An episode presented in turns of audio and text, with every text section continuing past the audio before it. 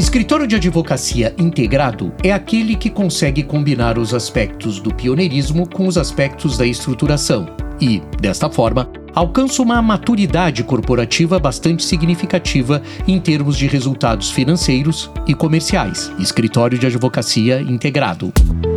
Gesto de gestão. Hashtag 41. Vamos adotar isso também agora, hein? Hashtag. Hashtag 41 do Gesto de Gestão, o podcast da administração de escritórios de advocacia. Quem vos fala é o Alexandre Lupe. Essa é uma iniciativa do André Porto Alegre, jornalista especialista em gestão legal, que dirá agora Olá, Lupe. Olá, Lupe.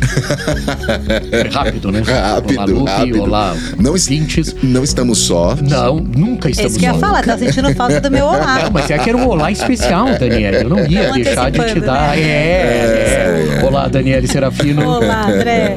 Bom, antes que você me dispense desse podcast, Não, jamais, né, não, não. jamais. Eu prometo que hoje terminamos a jornada sobre o desenvolvimento das organizações aplicada aos escritórios de advocacia. Né? Estamos fazendo, falamos dos pioneiros, falamos dos estruturados e hoje falaremos dos integrados. Para relembrar os nossos ouvintes, tudo começou quando importamos o conceito de pioneirismo das organizações para a realidade dos escritórios de advocacia e descobrimos que o significado da palavra pioneiro, quando aplicado nos universos do negócio da advocacia, poderia ter outras interpretações, digamos assim, não tão animadoras, e que em um processo de desenvolvimento das bancas de advogados, apesar de uma estrutura consolidada como pioneira, a questão do pioneirismo poderia não ser tão recomendável. Depois, creio que no episódio 40, né, que foi o nosso último, trouxemos o conceito de escritório estruturado, que é um passo no desenvolvimento das bancas e recebemos uma série de manifestações dos nossos ouvintes reconhecendo os esforços para que se tornassem organizações estruturadas. Isso é interessante, quer dizer, a gente, a gente tem o feedback de que eu acho importante isso, viu, Lupe e Daniele, que os escritórios se identifiquem, é uma questão de conjuntura, de contextualização, em que momento que eu tô. Não é só o resultado comercial, não é só o faturamento que indica o momento de uma estrutura. A questão também, quando eles vê como é que são os aspectos da organização, é importante. Pois é, André. E agora, tchanã, o que vamos apresentar para os nossos ouvintes?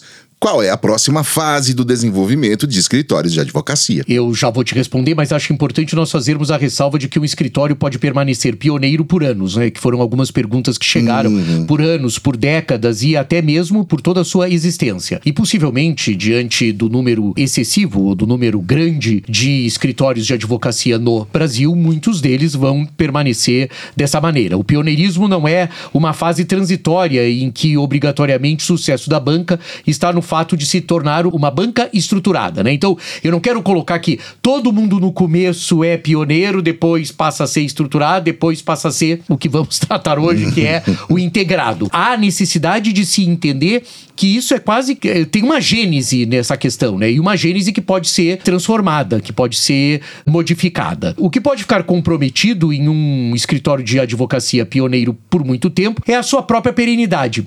Isso também foi uma outra questão, Daniele, quando a gente reflete, quando a gente ouve, quando os nossos ouvintes ouvem o episódio de número 40, é que a perenidade do escritório pioneiro, por incrível que possa parecer, é exatamente o contrário, né, Daniele, do que os pioneiros pensam. Os pioneiros pensam que a presença do fundador e o ideal do fundador é que dará a perenidade, pois não é. Então a perenidade do escritório é que fica comprometida. Ele sobrevive, mas não se perpetua. E aí vem a pergunta, né, eventualmente, por que que ele não se perpetua? Porque se a identidade é a do fundador, é muito difícil perenizá-la. Mas isso não significa que o escritório passará por dificuldades, que não ganhará dinheiro, só que será aquilo enquanto durar. Ele vai ser aquilo enquanto durar a ideia do fundador. E isso é exatamente o que não se quer. Exatamente já falávamos isso no último programa, que o importante era a diversidade. Então a gente volta de novo, mesmo que a gente fale de diversidade sobre outros aspectos que não estão ligados à inclusão,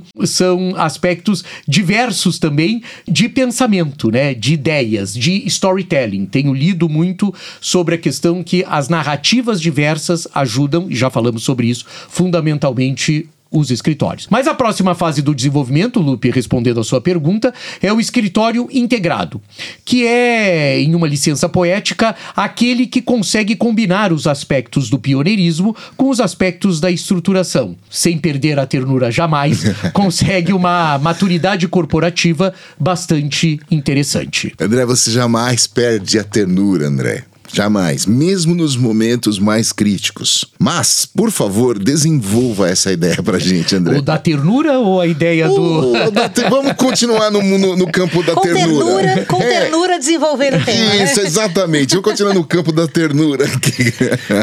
Você vê que hoje, né, depois que, Oh. que a Daniele ficava preocupada com o número de fundadores à porta Você dos viu, estúdios, né? né? Você vê que eu, tô, eu trouxe a ternura Hoje tema. a ternura Eu trouxe a ternura pra, pra Até pra o nosso tom de voz Não, tá mais, estamos é. mais calmos, né, menos revolucionários. né. Enquanto nos escritórios pioneiros a identidade era o ideal do fundador e nos estruturados o ideal era esquecido ou difuso, no escritório integrado a identidade é construída e dessa forma Todos a conhecem e todos constroem. É o que chamamos de identidade consciente. Não é obra de uma única crença, mas de um pensamento corporativo. Pô, responde bonito isso, hein? Você tá o Rui Barbosa hoje, você né? tá o Machado de Assis do podcast. Então, obrigado.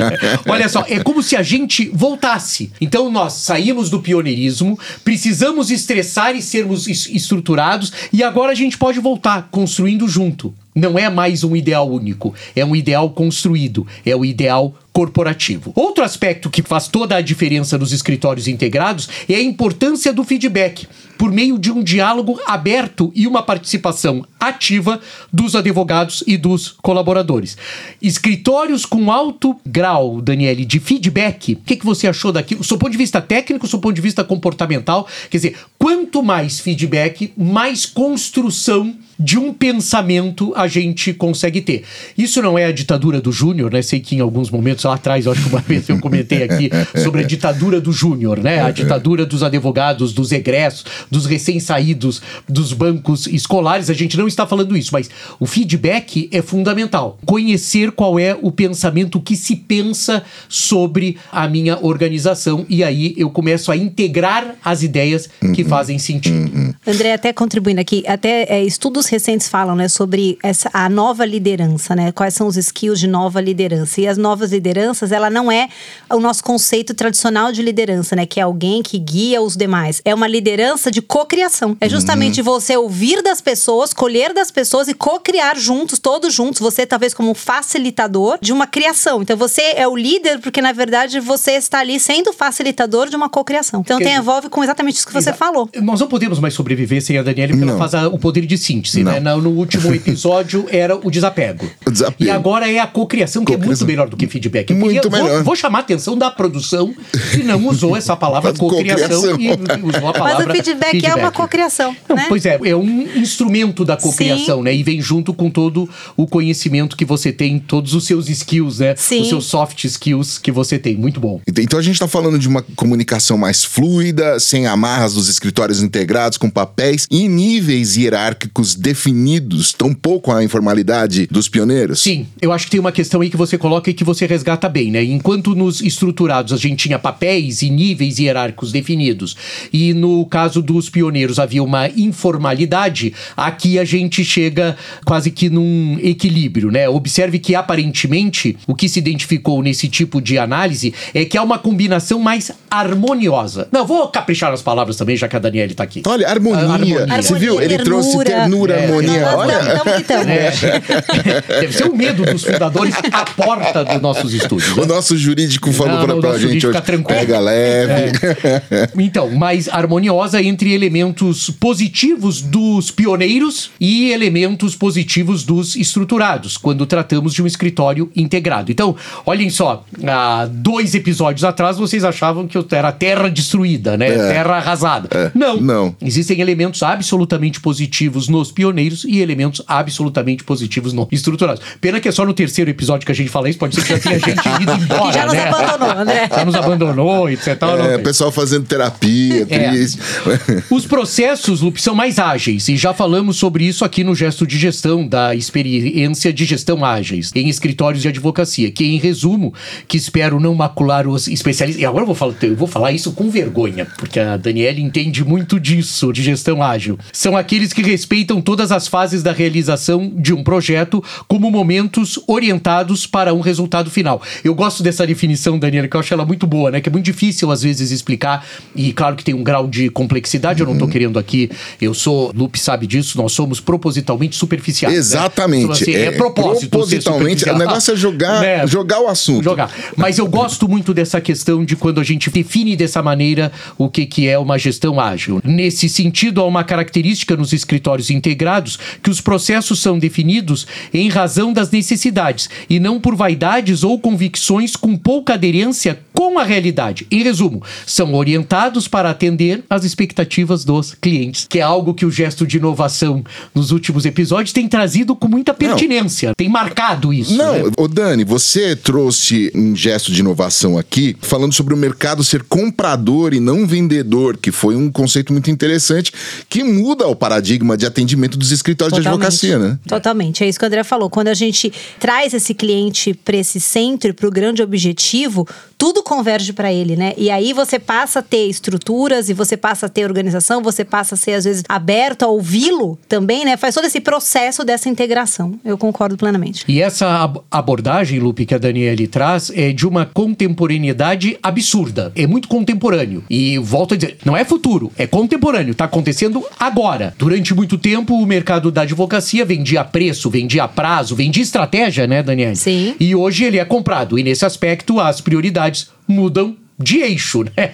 A prioridade já deixa de ser o que o escritório oferecia e sim o que, que o cliente está querendo comprar. Eu gosto muito de uma figura absolutamente alegórica sobre as gestões ágeis, né? Vou retomar isso porque eu acho muito interessante isso, que é o que fazem, respeitam essa orientação, mas que foram fundamentais para o meu entendimento sobre a diferença entre os processos adotados anteriormente, que é o desafio fictício. Eu adoro essa figura. De fazer um carro, onde ao invés de eu dizer quando o carro ficará pronto, né? Eu falar assim: olha, você quer um carro? Vou te dizer quando é que o carro vai ficar pronto e o que demorar eu vou fazer. Você espera aí. Mas eu vou contando para quem me encomendou o carro. Eu adoro isso, que foi a maneira que eu atendi, que eu entendi, Daniel, o que que era uma gestão ágil. Então eu faço o skate e mostro para o cliente: ó. Tem um skate aqui, viu? Esse negócio eu acho que pode ser bom. Aí eu faço o patinete, digo, ó, agora o skate tem uma varinha que eu me seguro nele, que é bacana. Aí eu crio a bicicleta falo, ó, vem cá, tem a bicicleta aqui também, que é, já tem duas rodas, já é diferente. Tá? Aí vem a moto para finalizar com o carro. Agora, ou a Daniele se levanta e vai definitivamente embora do estúdio por conta dessa maneira. Mas essa foi uma forma que eu entendi à época, por um desenho que vi, foi literalmente é. isso uma forma de como era a gestão ágil. Então, o que, que a gente está falando, né? Às vezes, é o skate. E mostrar a forma do skate pode ser muito interessante, mesmo que a convicção. E antigamente é o seguinte: só mostra quando o carro estiver pronto e for o ó do Borogodó.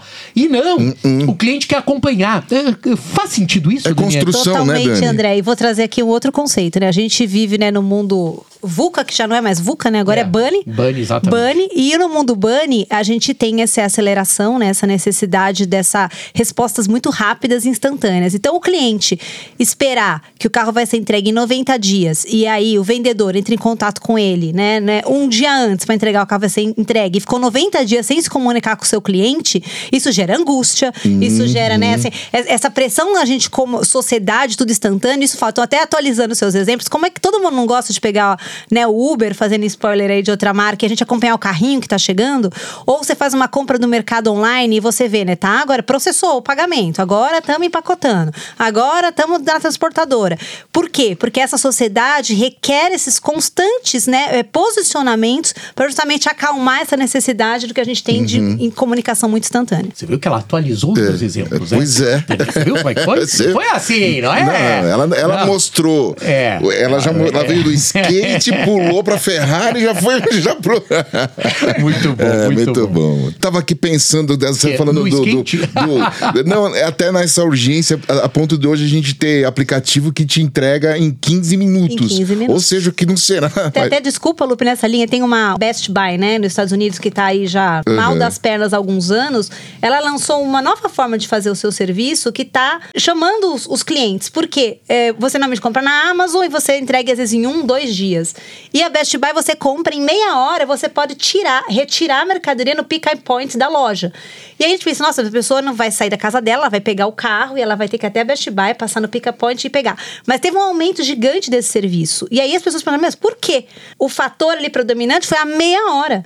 A pessoa não quer mais esperar, mesmo que seja na casa dela, um ou dois dias já é, não é uma tolerância aceitável. Essa sociedade que está tão rápida, ela prefere tirar o carro dela da garagem e buscar em meia hora um produto que está ali do que esperar. Então isso acaba ditando o comportamento das marcas, comportamento das empresas, comportamento do consumidor, essa aceleração e faz criar outras vias, né? Que é o que até o André falou, de que você não consegue esperar, às vezes, para posicionar o seu cliente. Isso significa que a gente vai ter que gravar dois episódios por dia aqui, é isso. A em breve, né? a pressão, a pressão lá fora uma vez só. É uma né? vez só. Mas, gente, vamos voltar aqui. Isso também tem um aspecto de transparência muito relevante nos dias de hoje, né? Que também é uma demanda do comprador dos serviços advocatícios, tá meio dentro do que a gente acabou de. Perfeito, Lupe, é isso mesmo. E nós sabemos a- que a transparência é um elemento de governança, que foi tratado, inclusive, pela Daniele no, no último episódio. Ela traz essa questão e você mesmo bem lembrou que não é uma palavra jogada ao vento, né? não, Pelo não. contrário. E facilita os critérios de compliance tão importante para o desenvolvimento de todos os negócios. Então, a transparência, né? governança e compliance. É esse binômio e hoje os clientes, junto com diversidade, etc e tal, são três elementos cada vez mais relevantes. Mas nos recursos, os escritórios de advocacia integrados também são diferentes dos estruturados, com muito foco nos equipamentos, enquanto o dos pioneiros, onde os recursos ficavam à mercê do fundador. Então, os recursos nos escritórios também eles são nos escritórios integrados, os recursos também retomam uma visão eh, de humanidade, digamos assim. Os processos de seleção, os processos de avaliação, nos escritórios estruturados, os processos de avaliação são muito rígidos, né? A gente não tratou disso no último episódio, mas era uma questão interessante, critérios muito objetivos. Nos integrados, a gente já tem uma certa flexibilidade porque a questão eh, humana passa a ser prioritária. As bancas integradas investem nesses aspectos comportamentais, inclusive definindo e alocando as pessoas onde elas podem se sentirem melhores e, consequentemente, renderem eu peço perdão por essa palavra mas produzirem, sob o ponto de vista positivo, estarem mais felizes e renderem para elas e para a estrutura e para o cliente melhor. Então a gente cria um, eh, tira um pouco, Daniele, desse engessamento que há, inclusive, na própria progressão. Um pouco relembrando o- a sua bela colocação, que vai causar polêmica. Eu já estou falando que eu vou fazer um programa sobre exatamente se eu vou produzir. Tava indo, você viu que o clima tá vazando. Tava quase, tava quase indo tudo bem. Tava quase numa plenitude, né? Numa plenitude que é a questão que a Daniele colocou no último gesto de inovação, que é a mudança dos escritórios piramidais, das estruturas piramidais para as estruturas que a Daniele denominou Foguetes. pelos foguetes. E eu acho que isso cabe ainda uma certa discussão, muito pertinente. Eu já havia convivido com essa tese, mas acho que a gente vai precisar debater sobre isso, Dani. E os nossos ouvintes adoram. Olha, então, já que vocês aqueceram ali, né, foi, naquela na boca do fogão mais forte botou lá o, o fogo pra. Talvez eu também crie um problema aqui, André, porque eu tenho uma dúvida que me persegue desde que começamos a jornada aqui do gesto de gestão e eu nunca ouvi você falar as três palavras que praticamente é um mantra nas organizações, né? Missão, visão e valor. eu causei, é isso? É, é Mais ou causou menos. porque me tira de uma. Porque o, o- o fato de eu nunca ter falado, eu achava que ninguém ia perceber. Então lamento muito que você tenha deixado público o fato de eu não falar, porque realmente eu não falo, eu não uso e eu não aplico. Porque considero que esse tipo de demanda, por parte dos escritórios, é uma subversão da ordem natural das coisas. Se há uma missão, uma visão e um valor, e eu vou repetir, se é que há nas estruturas organizacionais modeladas como sociedades de advogados, resumidamente, escritórios de advocacia, se há uma missão, uma visão e um valor, isso só pode ser plenamente abordado em um estágio de desenvolvimento da organização, que é essa fase que nós estamos tratando hoje, nesse episódio, depois de uma jornada absolutamente exitosa, mas sem dúvida nenhuma, assim, provocativa, de três episódios, Daniele. Quer dizer, é, é só num estágio integrado que eu posso eventualmente falar sobre missão. Que eu posso eventualmente falar sobre visão, ou se eu posso eventualmente falar sobre valor. Antes disso, ou esses três elementos não são do escritório e sim do seu fundador, no pioneiro, esses elementos não são da organização, são do fundador. Quem tem visão, quem tem missão e quem tem valor é o fundador. Então é por isso. Voltamos aí, né? É, então por isso é que eu não falo.